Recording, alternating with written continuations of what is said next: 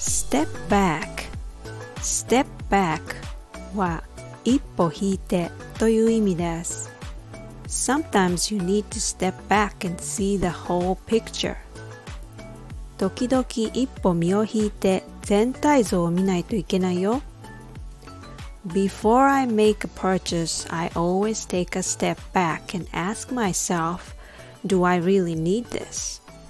何か購入する前にいつもちょっと間を置いて考えるんだ。本当にこれは必要なのかって。To step back means to stop doing something for a time so you can think about it and make decisions in a calm and reasonable way.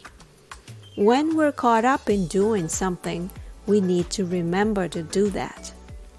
I sometimes step back and think about what I've done in the past to see how it affected my English speaking abilities. I would love to share some tips in Clubhouse, so come join us on Friday at noon. Thank you!